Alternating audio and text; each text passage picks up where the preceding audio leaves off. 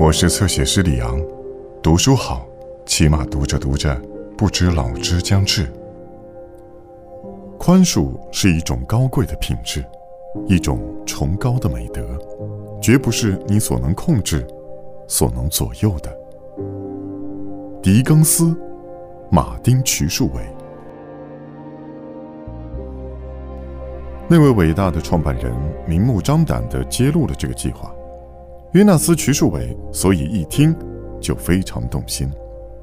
事实上，倒有许多有利的理由，可是其中有三个是突出的。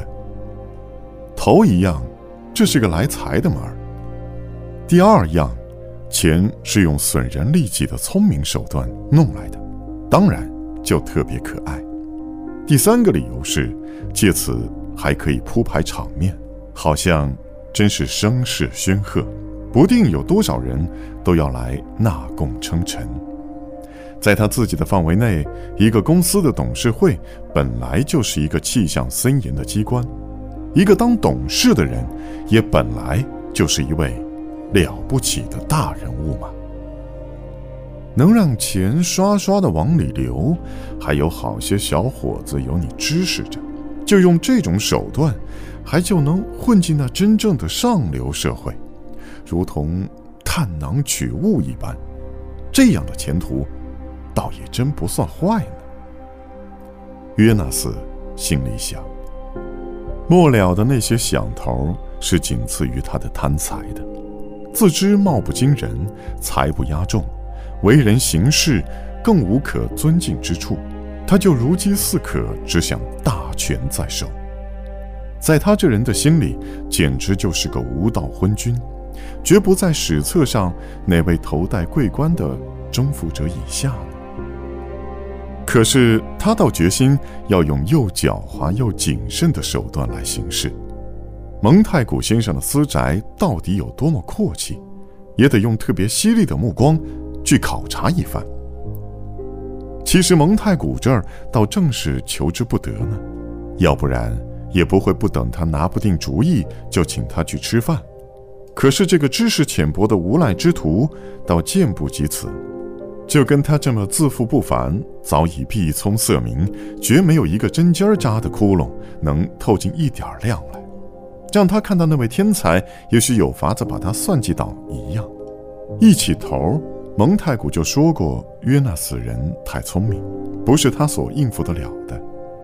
约纳斯本来倒也很精明。在别的事情方面，人家就是指天示日，他也不会相信。在这一点上，可倒灯时就信以为真。约定的终点一到，他就到贝尔梅尔街去拜访那位新朋友。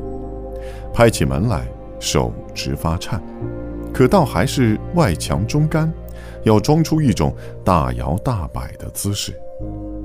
贝利先生很快就出来开门。态度并不傲慢，见了约纳斯也很乐意张罗他。可是约纳斯倒把他忘怀了。蒙太古先生在家吗？在家，还正等着吃饭呢。贝利说，态度那么安详，简直就像是个老相识。您是戴着您的帽子上楼去，还是把他撂这儿呢？约纳斯先生认为，还是撂在那儿好。还叫原先那个名字吧，我猜。贝利一呲牙说道。约纳斯先生一语不发，怒气冲冲的拿眼睛瞪着他。怎么着？您不记得托杰斯老大娘的公寓了吗？贝利又用两膝和一双靴子脚做出了他顶喜欢的那种动作。您不记得您到那儿去求婚，还是我把您的姓名给两位小姐回上去的吗？一个地地道道的长了鱼鳞癣的老铺子嘛，对不对？此一时彼一时嘛，对不对？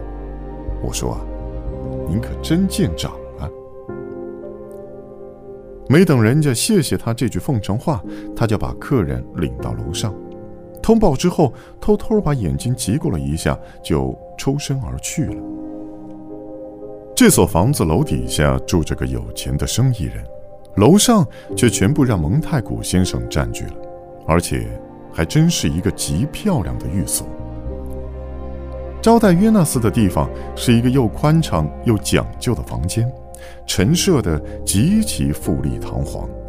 屋里的装饰品有画，有仿古的石膏像、大理石像，有瓷花瓶，有高大的穿衣镜，有顶漂亮的大红绸缎做的帷幔，有描金的雕刻物，有顶舒服的躺椅，有发光放亮、镶嵌着珍贵木料的橱柜。各种各类值钱的玩意儿，无一不有，不嫌其多。除了约纳斯以外，客人只有那位大夫、那位常务董事和两位别的先生。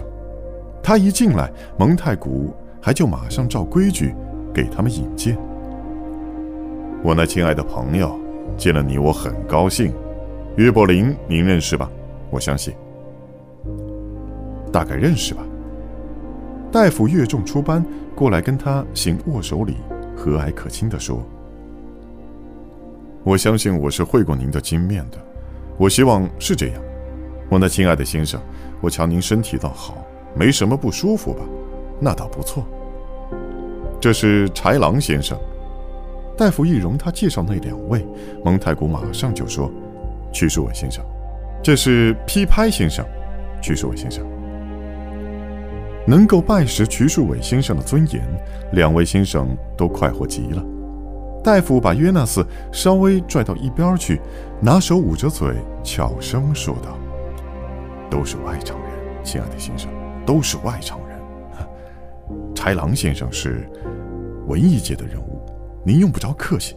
办这个特别漂亮的周刊啊，真叫特别漂亮。批拍先生是戏剧界的人物。”一个顶呱呱的人，不认识才可惜呢！啊，真是个顶呱呱的人。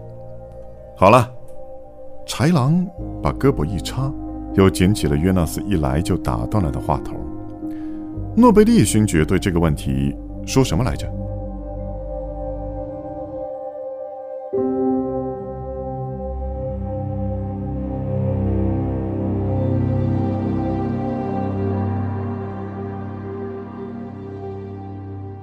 更多精彩内容，请在新浪微博、微信公众号关注“侧写师李昂”。